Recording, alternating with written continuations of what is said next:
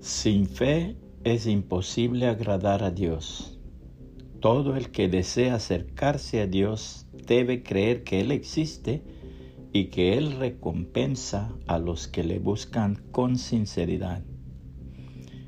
La fe que se ha perdido.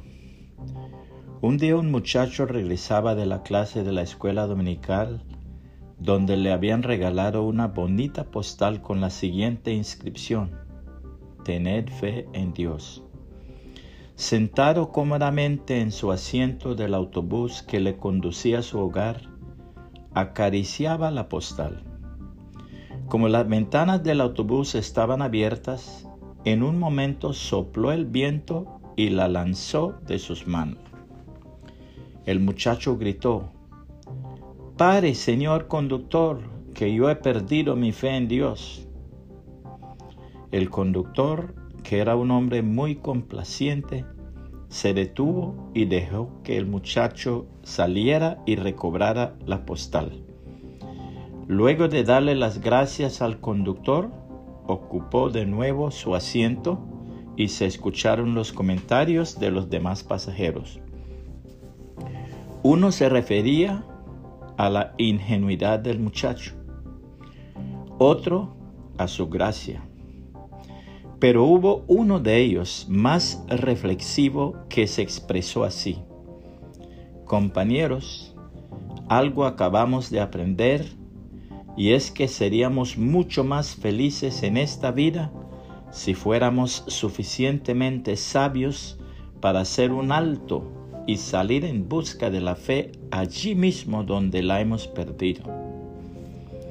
La palabra de Dios dice, la fe demuestra la realidad de lo que esperamos. Es la evidencia de las cosas que no podemos ver.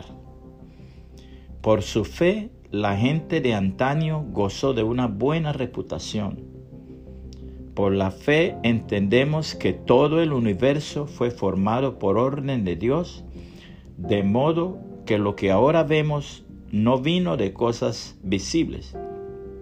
Fue por la fe que Abel presentó a Dios una ofrenda más aceptable que la que presentó Caín. La ofrenda de Abel demostró que era un hombre justo y Dios aprobó sus ofrendas. Aunque Abel murió hace mucho tiempo, todavía nos habla por su ejemplo de fe. Fue por la fe que Enoch ascendió al cielo sin morir. Desapareció porque Dios se lo llevó. Pues antes de ser llevado, lo conocían como una persona que agradaba a Dios. De hecho, sin fe es imposible agradar a Dios. Todo el que desea acercarse a Dios debe creer que Él existe y que Él recompensa a los que lo buscan con sinceridad. Hebreos 11, 1 al 6, nueva traducción viviente. Muy bueno sería compartir este mensaje a alguien más y que el Señor Jesucristo le bendiga y le guarde.